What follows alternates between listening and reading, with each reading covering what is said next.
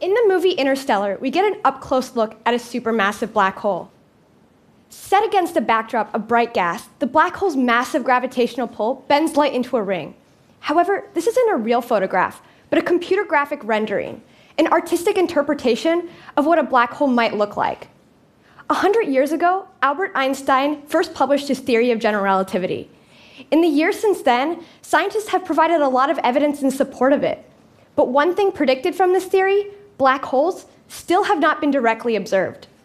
Although we have some ideas to what a black hole might look like, we've never actually taken a picture of one before. However, you might be surprised to know that, that it may soon change.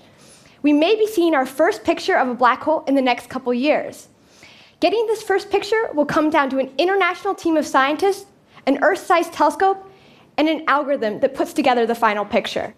Although I won't be able to show you a real picture of a black hole today, I'd like to give you a brief glimpse into the effort involved in getting that first picture. So, my name is Katie Bouman, and I'm a PhD student at MIT. I do research in a computer science lab that works on making computers see through images and video.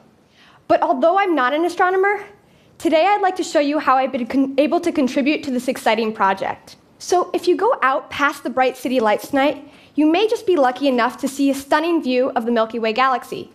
And if we could zoom past millions of stars, 26,000 light years towards the heart of the spiraling Milky Way, we'd eventually reach a cluster of stars right at the center. Peering past all the galactic dust with infrared telescopes, astronomers have watched these stars for over 16 years. But it is what they don't see that is the most spectacular. These stars seem to orbit an invisible object. By tracking the paths of these stars, astronomers have concluded that the only thing small and heavy enough to cause this motion is a supermassive black hole. An object so dense that it sucks up anything that ventures too close, even light. But what happens if we were to zoom in even further? Is it possible to see something that, by definition, is impossible to see? Well, it turns out that if we were to zoom in at radio wavelengths, we expect to see a ring of light caused by the gravitational lensing of hot plasma zipping around the black hole. In other words, the black hole casts a shadow on this backdrop of bright material, carving out a sphere of darkness. This bright ring reveals the black hole's event horizon, where the gravitational pull becomes so great that not even light can escape. Einstein's equations predict the size and shape of this ring, so taking a picture of it wouldn't only be really cool, it also helped to verify that these equations hold in the extreme conditions around the black hole. However, this black hole is so far away from us, so from Earth, this ring appears incredibly small, the same size to us as an orange on the surface of the moon. That makes taking a picture of it extremely difficult. Why is that? Well, it all comes down to a simple equation. Due to a phenomenon called diffraction, there are fundamental limits to the smallest objects that we can possibly see. This governing equation says that in order to see smaller and smaller, we need to make our telescope bigger and bigger. But even with the most powerful optical telescopes here on Earth, we can't even get close to the resolution necessary to image on the surface of the moon. In fact, here I show one of the highest resolution images ever taken of the moon from Earth. It contains roughly 13,000 pixels, and yet each pixel will contain over 1.5 million oranges. So, how big of a telescope do we need in order to see an orange on the surface of the moon, and by extension, our black hole? Well, it turns out that by crunching the numbers, you can easily calculate that we would need a telescope the size of the entire Earth. And if we could build this Earth sized telescope, we could just start to make out that distinctive ring of light indicative of the black hole's event horizon. Although this picture wouldn't contain all the detail that we get to see in computer graphic renderings, it would allow us to safely get our first glimpse of the immediate environment around a black hole. However, as you can imagine, building a single dish telescope the size of the Earth isn't possible. But in the famous words of Mick Jagger, you can't always get what you want, but if you try sometimes, you might just find that you get what you need. And by connecting telescopes from around the world, an international collaboration called the Event Horizon Telescope is creating a computational telescope the size of the Earth, capable of resolving structure on the scale of a black hole's event horizon. This network of telescopes is scheduled to take its very first picture of a black hole just next year. Each telescope in the worldwide network works together. Linked through the precise timing of atomic clocks, teams of researchers at each of the sites freeze light by collecting thousands of terabytes of data. This data is then processed in a, in a lab right here in Massachusetts. So, how does this even work? Well, remember if we want to see the black hole in the center of our galaxy, we need to build this impossibly large Earth sized telescope? So, for just a second, let's pretend we could build a telescope the size of the Earth. This would be a little bit like turning the Earth into a giant spinning disco ball. Each individual mirror would collect light that we could then combine together to make a picture. However, now let's say we removed most of those mirrors so only a few remained. We could still try to combine this information together, but now there are a lot of holes. These remaining mirrors represent the locations where we have telescopes. This is an incredibly small number of measurements to make a picture from. But although we only collect light at a few telescope locations, as the Earth rotates, we get to see other new measurements. In other words, as the disco ball spins, those mirrors change locations and we get to observe different parts of the image.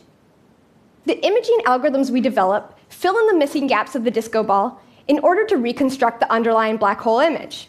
If we had telescopes located everywhere on the globe, in other words, the entire disco ball, this would be trivial.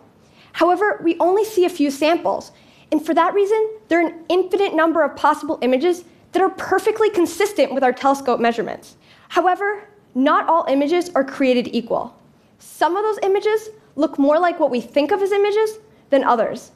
And so, my role in helping to take the first image of a black hole is to design algorithms that find the most reasonable image that also fits the telescope measurements. Just as a forensic sketch artist uses limited descriptions to piece together a picture using his knowledge of face structure, the imaging algorithms I develop use our limited telescope data to guide us to a picture that, that also looks like stuff in our universe. Using these algorithms, we're able to pick, piece together pictures from this sparse, noisy data. So here I show a sample reconstruction done using simulated data where we pretend to point our telescopes to the black hole in the center of our galaxy. Although this is just a simulation, reconstructions such as this give us hope that we'll soon be able to reliably take the first image of a black hole and from it determine the size of its ring. Although I'd love to go on about all the details of this algorithm, luckily for you, I don't have the time. But I'd still like to give you a brief idea of how we define what our universe looks like and how we do this, how we use this to reconstruct and verify our results. Since there are an infinite number of possible images that perfectly explain our telescope measurements, we have to choose between them in some way. We do this by ranking the images based upon how likely they are to be the black hole image, and then choosing the one that's most likely. So, what do I mean by this exactly? Let's say we were trying to make a model that told us how likely an image were to appear on Facebook. We'd probably want the model to say that it's pretty unlikely someone would post this noise image on the left, and it's pretty likely that someone would post a selfie like this one on the right. The image in the middle is blurry, so even though it's more likely that we'd see it on Facebook compared to the noise image, it's probably less likely we'd see it compared to the selfie. But when it comes to images from the black hole, we're posed with a real conundrum. We've never seen a black hole before. In that case, what is a likely black hole image, and what should we assume about the structure of black holes? We could try to use images from simulations we've done, like the image of the black hole from Interstellar, but if we did this, it could co- cause some serious problems. What would happen if Einstein's theories didn't hold? We'd still want to reconstruct an accurate picture of what was going on. If we bake Einstein's equations too much into our algorithms, we'll just end up seeing what we expect to see. In other words, we want to leave the option open for there being a giant elephant at the center of our galaxy. Different types of images have very distinct features. We can easily tell the difference between black hole simulation images and images we take every day here on Earth. We need a way to tell our algorithms what images look like without imposing one type of image's features too much. One way we can try to get around this is by imposing the features of different kinds of images and seeing how the type of image we assume affects our reconstructions. If all images types produce a very similar looking image, then we can start to become more confident that the image assumptions we're making are not biasing this picture that, that much. This is a little bit like giving the same description to three different sketch artists from all around the world. If they all produce a very similar looking face, then we can start to become confident that they're not imposing their own cultural biases on the drawings. One way we can try to impose different imagey features is by using pieces of existing images. So we take a large collection of images and we break them down into their little image patches.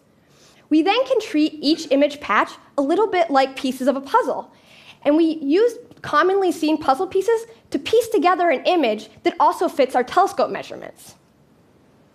different types of images have very distinctive sets of puzzle pieces. So, what happens when we take the same data, but we use different sets of puzzle pieces to reconstruct the image? So, let's first start with black, holes, black hole image simulation puzzle pieces. Okay, this looks reasonable. This looks like what we expect a black hole to look like. But did we just get it because we fed it little pieces of black hole simulation images? Let's try another set of puzzle pieces from astronomical non black hole objects. Okay, we get a similar looking image. And then how about pieces from everyday images, like the images you take with your own personal camera? Great, we see the same image. When we get the same image from all different sets of puzzle pieces, then we can start to become more confident that the image assumptions we're making aren't biasing the final image we get too much. Another thing we can do is take the same set of puzzle pieces, such as the ones derived from everyday images, and use it to reconstruct many different kinds of source images. So in our simulations, we pretend the black hole looks like astronomical non-black hole objects, as well as everyday images, like the elephant in the center of our galaxy. When the results of our algorithms on the bottom look very similar to the simulation's truth image on top, then we can start to become more confident in our algorithms. And I just really want to emphasize here that all of these pictures were created by piecing together little pieces of everyday photographs, like you take with your own personal camera. So, an image of a black hole we've never seen before may eventually be created by piecing together pictures that we see all the time of people, buildings, trees, cats, and dogs. Imaging ideas like this will make it possible for us to take our very first pictures of a black hole and hopefully verify those famous theories for which scientists rely on a daily basis. But of course, getting imaging ideas like this working would never have been possible without the amazing team of researchers that I have the privilege to work with.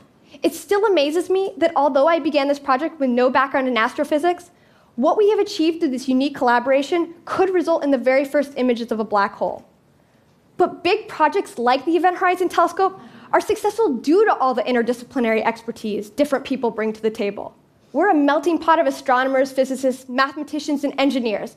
And this, will, this is what will make it soon possible to achieve something once thought impossible.